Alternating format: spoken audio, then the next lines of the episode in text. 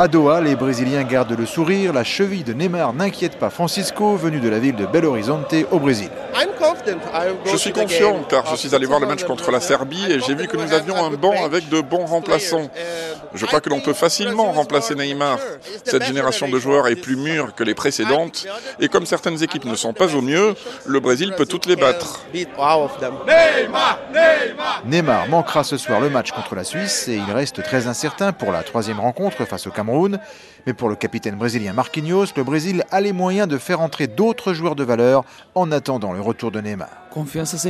Nous sommes confiants à 100%. Bien sûr que Neymar n'est pas là, Danilo non plus, et nous aurions aimé avoir ces deux joueurs.